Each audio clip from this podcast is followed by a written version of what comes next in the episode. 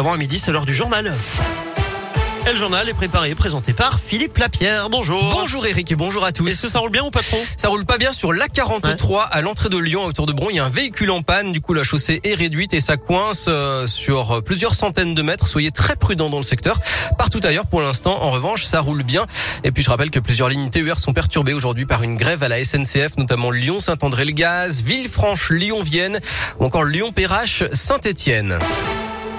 À la une, le grand oral d'Emmanuel Macron. TF1 et LCI diffuseront mercredi à 21h05 un entretien avec le chef de l'État qui va dresser le bilan de son quinquennat. À, quatre mois du premier tour de la présidentielle, il n'est pas encore officiellement candidat. Nouvelles étapes contre la cinquième vague de Covid. Le brassage doit être évité dans les cantines scolaires à partir d'aujourd'hui et pour cette dernière semaine de classe avant les vacances.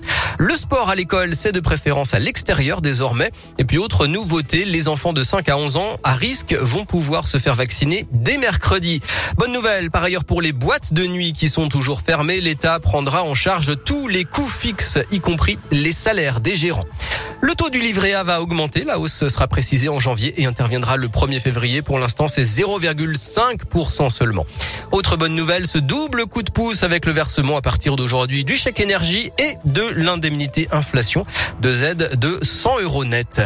À Lyon et sa région, la décision est tombée. Le projet de barrage à Francheville est abandonné. Il aurait fallu abattre 3000 arbres. Les riverains en aval craignent de nouvelles crues comme en 2003. 700 foyers s'étaient retrouvés sinistrés à Oulin, Sainte-Foy, Tassin, Francheville et Charbonnières. Attirer les visiteurs sans tomber dans le tourisme de masse, c'est l'objectif du plan pour un tourisme plus responsable qui doit être adopté aujourd'hui par la métropole de Lyon favoriser les transports en commun et les modes doux.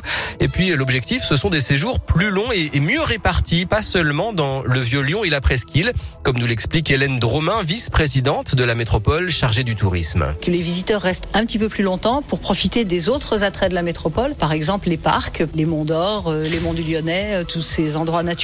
Un projet de sentier de randonnée qui s'appellera le GR 169 qui va faire le tour de la métropole par les forts en quelques jours. Soit vous restez sur la périphérie vous faites le tour, soit vous dormez au centre et puis tous les jours vous faites une petite portion. Ça nous attire une autre clientèle, un peu comme le cyclotourisme. En étant à la croisée euh, de la Via Rona et de la Voie Bleue, on a euh, de plus en plus de touristes qui viennent en, vélo. À nous de les accueillir comme il faut, faire de cette expérience pour eux une expérience inoubliable. Nuit sonore dévoile un peu plus son programme du mercredi 25 au dimanche 29 mai prochain à la sucrière et au sucre avec des artistes iconiques de la scène électro, DJ Harvey, Elena Hoff et Honnête Dijon et la lyonnaise Lala Ace et puis on suit à 13h le tirage au sort des 16e de finale de la Ligue Europa.